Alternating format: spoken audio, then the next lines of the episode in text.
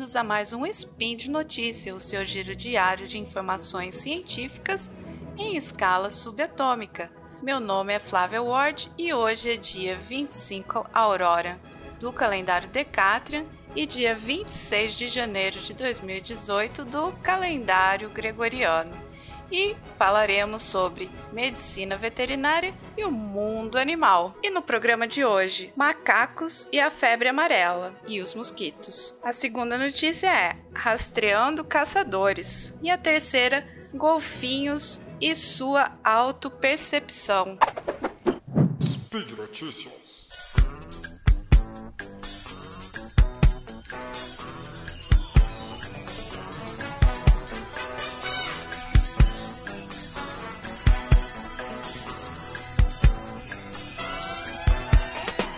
Nossa primeira notícia, então, é em relação ao macacos, a febre amarela e os mosquitos.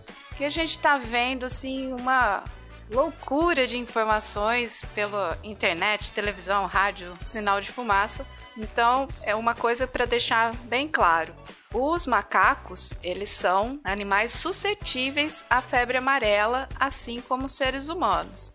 Tá? Eles são parte da, do, do, do, ciclo aí, eles, se, eles adoecem e pode ser fatal para os animais também. Eles não são vetores, eles não vão transmitir a febre amarela para os seres humanos. Você entrando em contato, você e o macaco, numa bolha isolada, o macaco febre amarela, você sem a doença, não tiver nenhum mosquito transmissor ali, você não vai se contaminar com a febre amarela. Então, macacos não são transmissores de febre amarela. Por favor, não matem os macacos, tá? Se encontrar um macaco doente, se encontrar algum macaco morto, entre em contato com o Departamento de Vigilância Sanitária e Zoonoses do seu município, que eles vão saber tomar as devidas providências. E quanto aos vetores? Os vetores são os mosquitos. Na febre amarela é, silvestre, né, que é na área rural, na área de floresta, os vetores que são responsáveis pela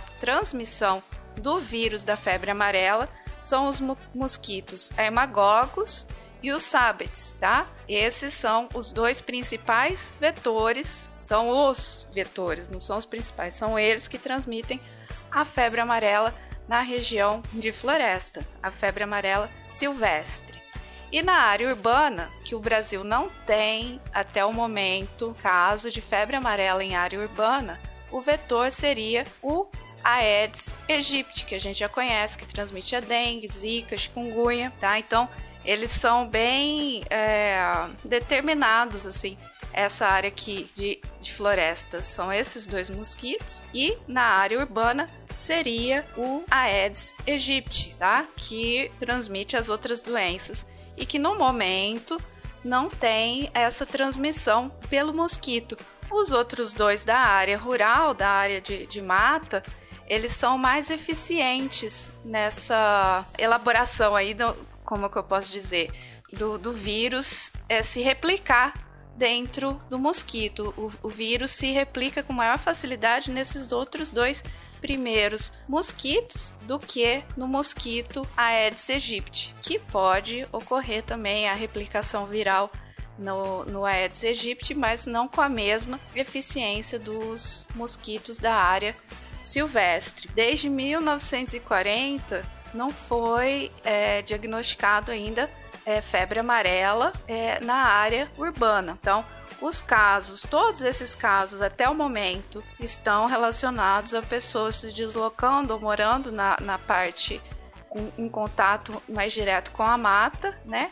E aí acaba causando esse contato com o mosquito que infecta as pessoas. Isso tem que ficar bem claro para que a gente faça as prevenções de acordo. Então, área de mata, você tem que usar o repelente, manga comprida, né? Nessa, nesse momento, né? Dessa situação que a gente está, tem que tomar vacina aí 10 dias antes para qualquer tipo de deslocamento para essas áreas de, de onde estão ocorrendo os surtos, ou então em região, regiões endêmicas, igual aqui no norte. Então, para a gente saber tomar as medidas de acordo. E o Aedes aegypti é aquela nossa luta constante e diária para eliminar as, as larvas dos mosquitos, impedir que ele se reproduza, porque independente dele estar tá transmitindo febre amarela ou não, no momento não está, mas ele transmite outras doenças. Então,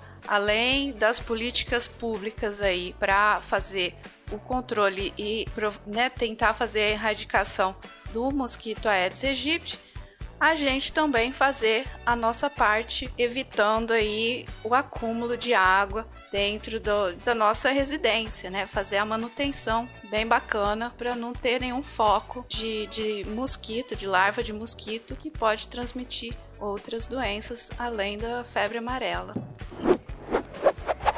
A nossa segunda notícia de hoje é que foi desenvolvido um mecanismo de rastrear caçadores. Olha só que interessante isso. Aproximadamente 27 mil elefantes são mortos por ano, porque os parques são, mesmo nos, dentro dos parques de conservação, né?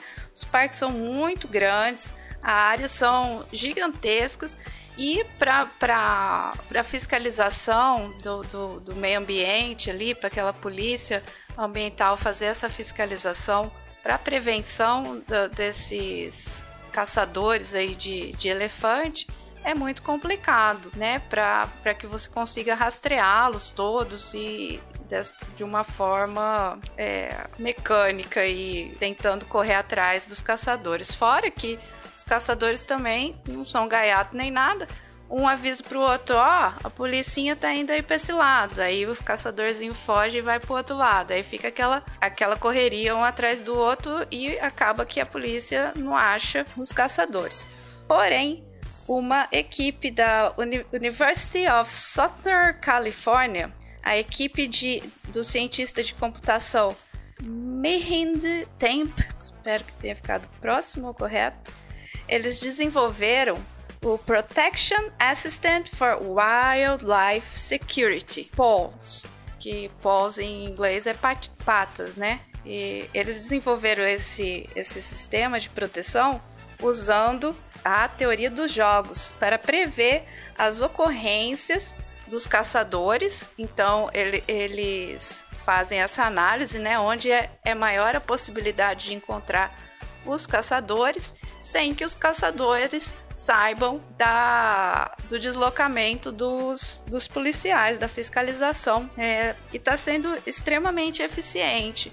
Quando eles não acham os caçadores em si, eles conseguem é, achar as armadilhas. E eles comentam assim que foram em locais que eles nunca nem imaginaram que nem que os caçadores iriam, que haveria qualquer ocorrência naquele local e, de acordo com é, esse, esse sistema, usando a teoria dos jogos, eles tiveram assim, uma eficiência altíssima e conseguiram é, coibir, evitar aí a morte de mais elefantes. Eu achei essa reportagem fantástica, é bem bacana vocês lerem aí. Vou deixar o link no post. Quero agradecer Pedro Ivo, o Pi, que me mandou essa recomendação maravilhosa.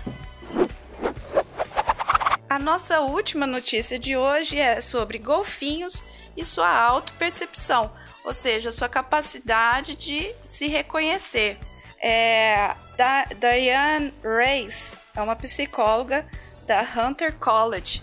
Ela e a sua equipe estudaram dois golfinhos, se não me engano, no aquário de Baltimore, e eles usaram espelhos para ver quanto, quanto que esses é, golfinhos conseguiriam se reconhecer e qual a idade que eles conseguiriam se reconhecer. Uma criança, né, um, um filhotinho de ser humano, é, as pesquisas dizem que o, o mais, mais novinho assim consegue se reconhecer a partir aí de 12 meses de idade. Se coloca ele na frente do espelho, ele sabe que ele é ele.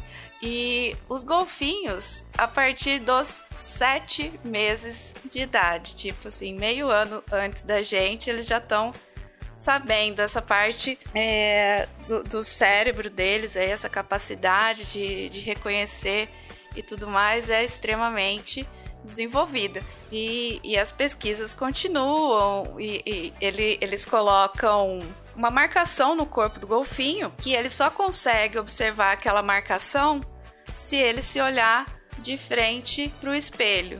E aí para ver a reação. Então ele sabe, olhando a marcação no espelho, que aquela marcação tá nele mesmo. Então, assim, um estudo bem, bem interessante. Tá? O maior sucesso o vídeo dos golfinhos se olhando e se reconhecendo no espelho. E igual já disse Douglas Adams, né?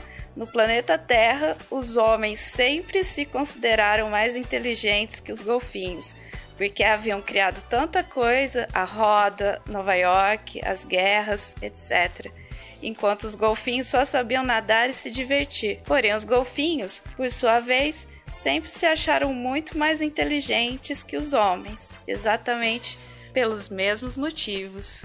E por hoje é só. Lembro que todos os links comentados estão no post. E eu esqueci de, de avisar para vocês escutarem também o SciCast 178, específico sobre surto de febre amarela. Sem ser a parte do fracionamento de vacina, as outras informações ainda estão fresquíssimas. E deixa lá seu comentário, elogio, crítica, o que mais vocês quiserem. Lembra ainda que esse podcast só é possível acontecer por conta do seu apoio no patronato do SciCast, tanto no Patreon quanto no Padrim. Yeah! Você pode apoiar a gente pelo Patreon ou pelo Padrim agora. Um grande beijo para vocês tudo de bom e até a próxima!